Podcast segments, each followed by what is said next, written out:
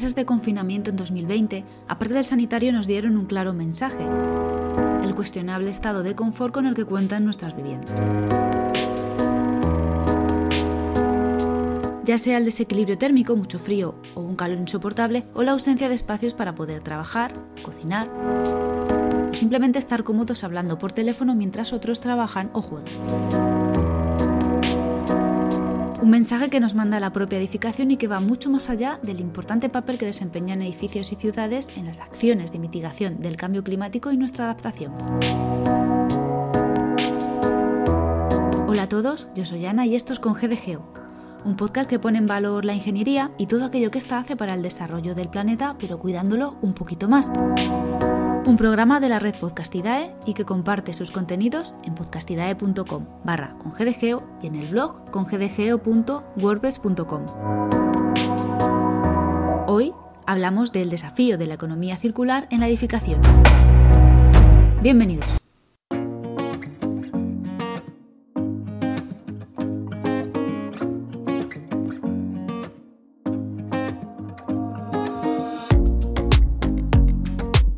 Los profesionales llevamos años, yo más de 10, adaptando nuestro trabajo a modelos y sobre todo a herramientas que completen a nuestros edificios con estrategias de climatización, energías renovables y materiales novedosos en su construcción. ¿Tenemos edificios? Sí. ¿Nuestras ciudades han crecido? Sí. Pero, ¿son edificios eficientes? Algunos hay que sí, bastantes, no vamos a ser catastrofistas. Hay edificios muy eficientes en su uso y muy eficientes también en su gestión. Pero muchos no lo son y son la mayoría.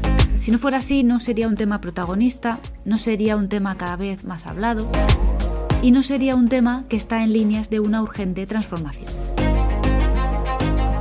Los edificios poco eficientes forman ciudades poco eficientes y eso a medio plazo no es sostenible. Ojo que he dicho edificios eficientes, pero estos edificios no necesariamente son modelos de edificios que cumplen con los parámetros de una línea circular. El empleo de materiales locales o el aprovechamiento del recurso climático de la zona son unos conceptos más bien relacionados con la arquitectura bioclimática. Son estrategias de carácter sostenible que la arquitectura utiliza como herramientas en el diseño de los edificios y una vez construidos el trabajo del diseño acaba ahí.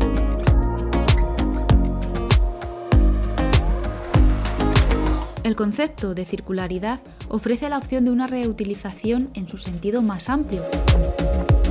En un primer lugar, pretende evitar en la mayor medida posible la obtención de residuos durante el proceso de fabricación y sobre todo al final de la vida útil del producto u objeto. Y si por lo que sea hay residuos, pues ya conocemos el dicho de que el residuo de uno sea el recurso la materia prima de otro. ¿Y esto cómo se traslada a los edificios? evidentemente en el diseño como cualquier producto basado en economía circular. El diseño circular está pensado para la utilización del producto o de sus materiales tras el final de su vida útil.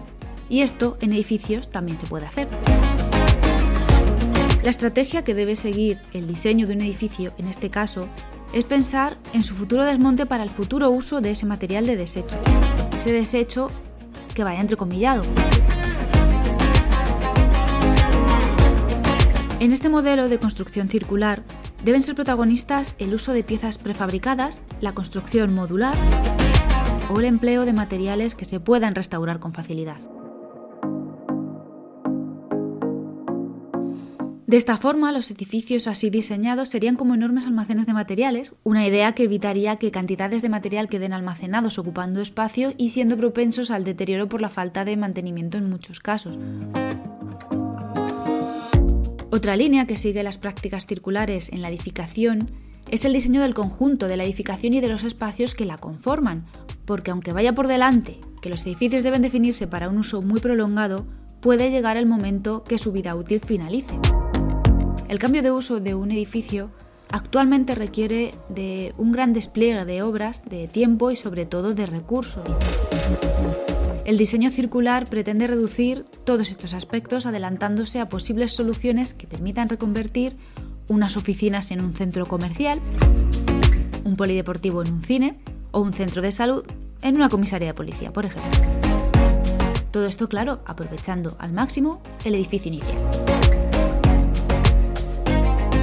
En el texto, que junto con el podcast se publicará en congdgeo.wordpress.com, voy a dejar el enlace al texto del informe de la economía circular en la edificación realizado por el Consejo para la Edificación Sostenible en España.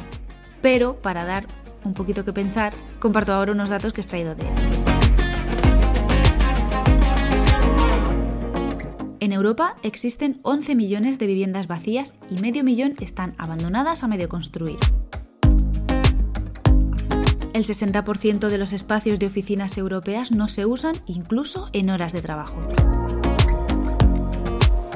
Los coches europeos permanecen aparcados el 92% del tiempo y utilizan el 10% de la superficie viaria. Entre el 10 y el 15% de los materiales de construcción se desperdician durante el mismo proceso de construcción. El 54% de los materiales de demolición son enviados a vertederos.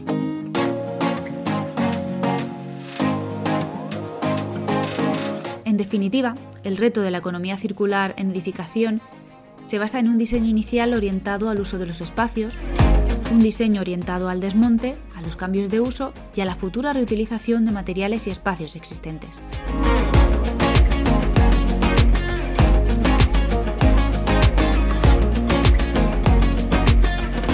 Del blog al blog con GDGeo. Poco hay que decir de la lectura recomendada que viene hoy desde el blog cocircular.es y nos trae 5 ejemplos de la economía circular en construcción. Un texto muy recomendable junto con sus compañeros del mismo blog, publicaciones todas ellas en torno a las prácticas circulares en la construcción.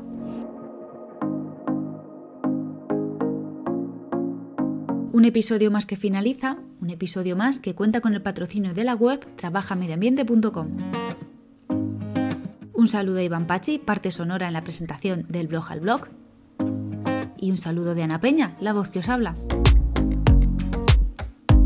Para seguir comentando aspectos importantes de la economía circular en la edificación, me encuentro detrás de Twitter, LinkedIn y Hotmail como arroba peserranoana y tras Facebook e Instagram como arroba con GDGeo.